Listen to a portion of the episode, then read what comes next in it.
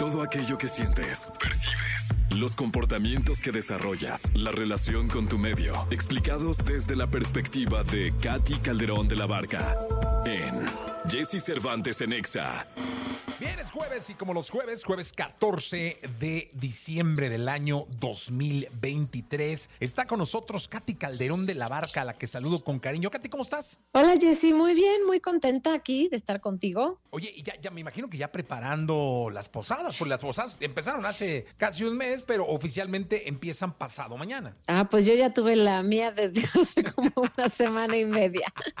Sí, no, pues claro, las posadas empezaron desde hace prácticamente, pues qué 15, unos 15 días aproximadamente. Nosotros tuvimos la nuestra justo hace 15 días. Oye, Katy, vamos a hablar de Navidad, del convivio, porque es una época, esta, esta época de sembrina, esta época de Navidad, es una época de convivencia, de, de, de vivir, de escribir, de regalar, de, de estar cerca con los que, pues, de manera factible, los otros 363 días del año no estás, ahora estás, eh, ahora los quieres, pero, pero, siempre hay un pariente incómodo.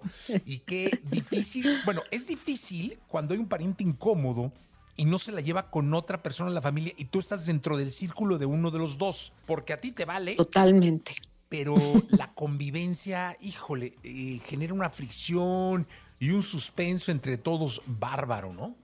Sí, totalmente. Y bueno, eso es obviamente cuando tú tienes identificado al pariente incómodo, que eso es, es ahora sí que, en cada comida o en cada reunión o en cada posada te das cuenta con quién te vas a enfrentar a esa situación incómoda y qué tipo de comentarios o qué tipo de actitudes o qué tipo de situaciones son las que se van a repetir, porque además esto es cíclico, y y todos sabemos exactamente qué va a suceder, quién es el que va a poner la sal y pimienta de esta situación. Y entonces eso en cierta medida ayuda a que te puedas preparar, porque si tú ya sabes quién dice qué cosa, quién actúa de qué manera, entonces puedes anticiparte, pensar un poquito cómo puedes cambiar el ambiente, tu manera de reaccionar, la manera en la que te expresas o te hasta dónde te sientas.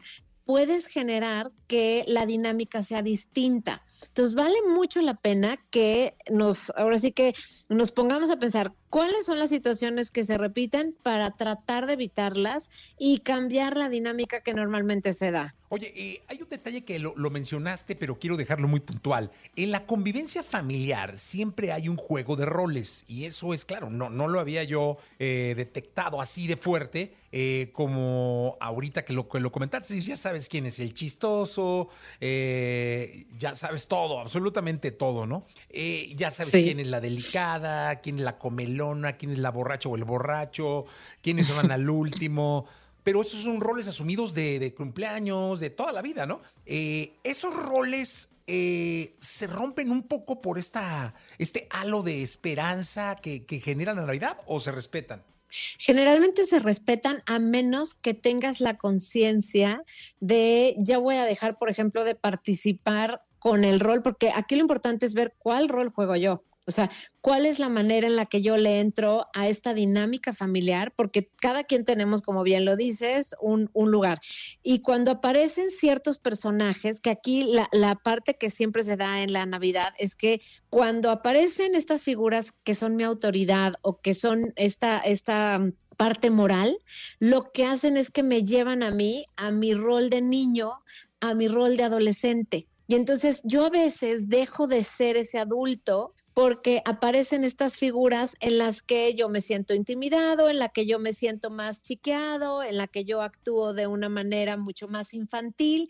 Entonces, vale la pena entender cómo es la dinámica y cuál es el rol que yo juego. O sea, eso, es súper importante para saber si yo juego este rol, yo me engancho en esta conversación o yo juego este papel, entonces, ¿qué es lo que quiero? ¿Me sirve esta dinámica? ¿Contribuye a que las cosas fluyan? ¿O más bien hace que se, se aumente, digamos, esta escalada, esta discusión? Y de acuerdo a lo que yo pueda analizar en esta situación, es conforme voy a poder cambiar mi manera de interactuar y la manera en la que esto me afecta o todo, eh, ahora sí que la dinámica de todo el grupo. Entonces es muy importante ver yo qué papel juego y hacia dónde me voy, como te digo, eh, con ciertas figuras, porque cuando aparece mi papá en escena, mi mamá en escena, el tío que representa a mi papá que ya no está, o aparece el momento en donde se me detona la figura de mi mamá, y entonces ahí es qué me pasa, cómo me pongo, cómo reacciono, para que realmente a través de mi propia interacción, de mi propia persona y de cómo me muevo y me comunico, pueda cambiar la dinámica y a lo mejor hasta pueda pasarla mejor. Oye, eh, ¿y qué hacer con el pariente incómodo? Es decir, si hay alguien con quien yo no me llevo, que, a mí, no me cae, que casi todos tenemos un pariente incómodo, eh, ¿qué hacer? Es decir, ¿cómo tratarlo? Porque a mí me ha pasado, me llegó a pasar, que por esta fricción eh, entre el pariente incómodo para mí y yo se echa a perder la fiesta. Es decir, empecemos a, discutir de una forma donde se acabó la fiesta y ya todo el mundo está metido en la legata y este, no, no, no, no, unos de un lado, otros del otro. Eh, impresionante. ¿Qué hacer en, en Navidad? Fíjate, una de las cosas que tenemos que hacer es el cambio ambiental. O sea, haz de cuenta, ponerme en un lugar diferente, sentarme estratégicamente en un espacio en el que no voy a generar ese conflicto. Ese es uno. O sea, eso es como eh, factores externos. Otra situación es mi gestión interna, emocionalmente, el decir, yo ya sé, como el ejemplo que acabas de dar, yo ya sé que si yo tomo la invitación para subirme al ring, vamos a afectar absolutamente a toda la reunión.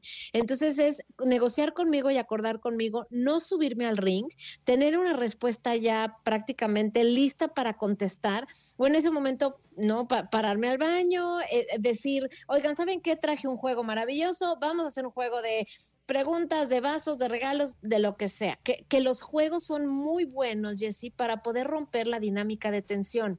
Entonces, también preparar algo para que yo tenga cómo actuar, pero no desde un lugar en donde genero conflicto, ¿no? Y, y la otra es también dejar, si las personas van a entrar en conflicto, dejar de ser quien crece el conflicto o quien se pone de víctima, o, por eso te digo, es bien importante revisar cuál es el rol que juego yo, pero de entrada sí es importante, revisemos antes, vamos a anticiparnos para que no vayamos a caer en que la dinámica por culpa nuestra se echa a perder. Y también darnos cuenta, mi Jessy, si nosotros somos el pariente incómodo. Claro. Que, justamente eso te iba yo a decir. Nosotros ya sabemos cuando vamos a entrar en una discusión eh, eh, o en una plática que se va a hacer discusión y que va a terminar eh, mal. Eso ya lo sabemos. O sea, ya sabemos que debemos parar, ya sabemos cuándo debemos parar, cuándo no paramos. Entonces yo creo que sí está mucho bajo nuestro control, ¿no?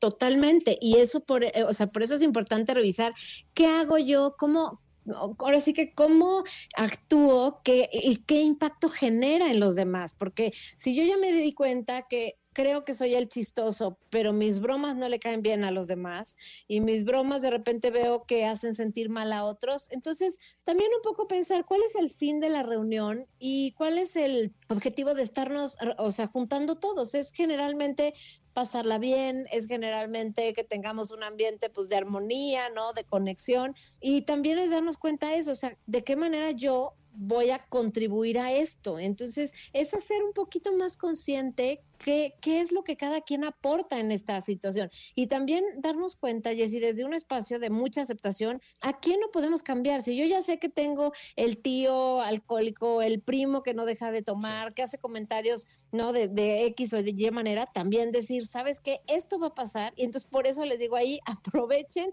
y puedan hacer alguna dinámica, poner juegos, este, o sea, hacer como una cierta interrupción. Y aquí los juegos generalmente a todo mundo le gustan y los que no quieren participar se hacen a un lado, pero también se divierten. Entonces, el juego es una manera de romper estas situaciones intensas y muy incómodas en donde acabamos pasando la, bien la gran mayoría. Entonces, esa, esa cosa sí les diría como, como, ahora sí que como solución, llévense una actividad divertida, juegos, algo que puedan romper el, ahora sí que la tensión que puede generar aquel pariente incómodo. Oye, y dicen, Katy, para culminar nuestra plática de, este jueves, que a las posadas no se trata de saber llegar a tiempo, sino se trata de saberte ir a tiempo. O sea, es mágico sí. el horario en el que te tienes que ir.